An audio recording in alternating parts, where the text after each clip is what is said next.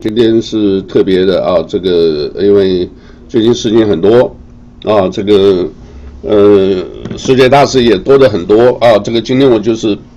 特别利用时间来谈一下啊，就是七月三十号啊，就是台北时间，呃，李登辉总统过世啊，是前李登辉这个前总统啊，这个他是第一位啊，这个台湾选出来的民选总统，呃，当然了，这个。啊，盖棺论定啊，这个很多的评价啊，各位你只要打这个李登辉啊，到 Google 搜寻一下，五百多万条的这个呃呃信息啊，这个很多很多呃不同的解读啊，这里呢，这个我给各位可以看一下啊，这里是他们有说这个是最好的时代啊，也是这个最坏的时代啊，这个为什么呢？因为那个时间呢，他是原来是国民党选出来的。啊，这个，呃，也是在他手上第一次啊，当当这个叫做，呃，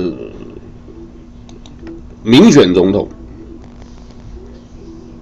那你民选总统意思就是说，他一直是代表国民党的，可是他选上以后呢，也出现了很多事啊。我讲几个比较大的啊，就是因为呢，有人称他是民主之父。他的意思就是希望，啊，这个国民党是外来政权，他呢自己在这个台湾呢，他选上了以后，他希望呢就是转为本土的这个呃政党，所以他就支持民进党。那但是他一直强调，我不是台独，他不是台独。但是呢，到后来呢，选上了以后，啊，这个为什么称他做民主民主之父？他也改变了很多的这个台湾的生态，比如说呢，他就是我记得很深的一句话，就是台湾的成功发展经验啊，是解决啊，在那个时候是解决中国大陆的唯一的这个呃办法啊，台湾是呃台湾 successful experience is the only way to solve mainland China's problem 啊，然后到康奈尔以后。因为呢，这个发表了演讲啊，赞成两国论，所以搞成了飞弹危机啊。各位记得，然后那个时候呢，这个中国大陆啊发了一个这个呃导弹，他就说你们那个是空包弹，是哑弹。结果这个消息一出来以后，中共那边呢就清查，终于找到一个少将啊，我记得好像姓刘吧。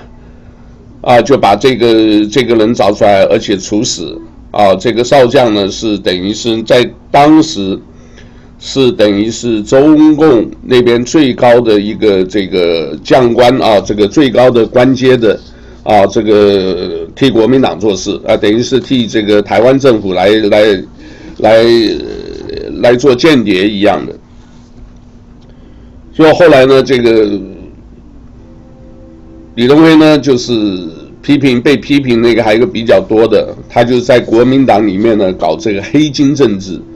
就是黑道治国或者是金钱啊，这个尤其是所谓国安密账啊，这个到了这个南非啊，去飞到南非去这个说是外交，就了一大笔钱啊，这个估计都上千万啊都不见了，不见了以后呢。后来呢，这个被判刑，结果后来获判无罪。结果呢，李登那个谁，这个马英九上台了以后呢，就是彻查国安密账，所以搞得变成这个呃马李不和啊，就是马马英九跟李登辉不和。那个时候人家就是怀疑，一直都怀疑李登辉是其实是台独分子，那大家都不相信。那国民党呢？其实我个人看，国民党也是败在李登辉手上，因为他搞这一种这个虽然是民主之父，虽然是好听的，可是呢，就是因为黑金政治，加上呢这个所谓的这个呃鼓励这个民进党要搞什么野百合之这个野百合的这种呃，等于是这个街头运动啊，所以呢搞的就是。呃，国内啊，就是台湾里面呢，就是一直就是国民党跟民进党啊，就是一直闹到现在啊，然后呢，借机用人啊，也就触发了中国大陆的最后的底线啊，引发的这个，尤其提出了一个什么特殊的国与国关系啊。虽然他强调不是台独，但是后来晚年呢，他所做的基本上啊就是台独，希望台独建国啊。所以你看这个，从民选总统之后，只有马英九是真正的国民党啊，这个选出来总统。其他你看，包括这个陈水扁啊，包括蔡英文啊，这个后来呢，基本上都是这个。所以今天台湾走向这个啊，这个是其来有自啊，这个，所以呢，这个我觉得他呢，这个很多人说呢，他其实就是共产党，也是日本人的私生子。所以呢，有的人讲呢，说我们不给这个死者为大，就不特别提什么。啊，那我这里啊，今天也就是特别讲一下啊，这个一九二三年一月十五到今年二零二零七月三十号啊，九十七岁。其实如果照广东人的算法，就是百岁，也是差不多活了一世纪啊。有的人说他那是他的执政是最好的时代，也是最坏的时代啊。这个呃，其他呢，就各位有兴趣再听各位不同的评价啊。这个是因为我在。呃，个人呢，我了解啊，其实国民党今天走到现在这样子啊，有所谓宫廷斗争，很多人呢，这个呃不愿意跟他搭理啊，甚至一早就有人发一个消息给我，啊，就是说这个呃放鞭炮，啊，就是呃总算啊这个呃总算是走掉了一个大魔头，可是从另外一方面呢，他活这么长。呃，也带带完把这个台湾带上这个民主道路啊，至少跟这个中共还是有所这个切割啊，这个也是有他肯定他的这一个呃价值的，好吧？我今天就非常简短的啊讲一讲，我们等一下两点钟还要请这个呃我们这个评论家啊来谈一谈这个时事啊，就是谈这个呃时局的变化。各位一定要多关注时局啊，因为现在这个呃信息很多，随时在变啊。这个大家也收到很多种子，有没有？这个很多的种子呢，有的说是台湾，也有人说是台湾经过转寄的啊。有的说中国大陆，虽然双方都反，都都是都反驳这种说法，可是呢，这个代表一个意思，现在已经差不多在战争边缘。我个人认为是已经到达这个大家在集结啊，已经在集结啊，在准备开战的一个边缘了。所以任何的擦枪走火都有可能引发热战啊！我这个人有时候喜欢这个呃天马行空想一想，各位你看啊，这个我听我这个飞机经常去到台湾去绕一绕，去威胁一下啊，这个我就不动，我就不开枪啊，我就是飞，当然。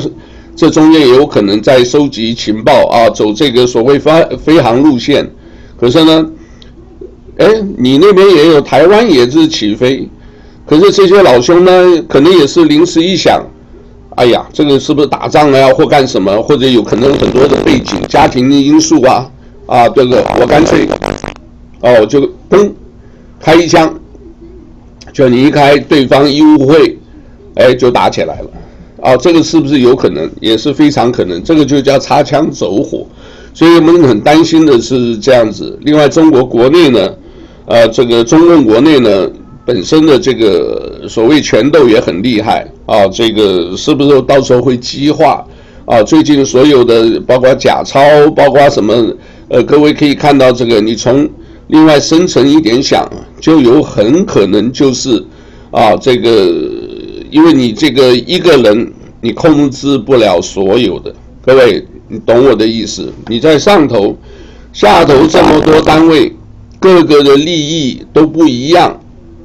对不对？哎，有恩怨，对不对？我要报仇，或者有其他的利益，我就给你捣个蛋，对吧？这个下头呢，这个很多的政策，哎，习大大看不了那么多东西的，哎，就是。把这个事情就越来越弄激化，哎，这个也许借老美来反制这个中国国内的这种这个呃一些这个呃就是矛盾啊。所以呢，各位，我们就呼吁多关心时事，好吧？我今天就是非常简单讲到这里啊，谢谢啊，这个谢谢。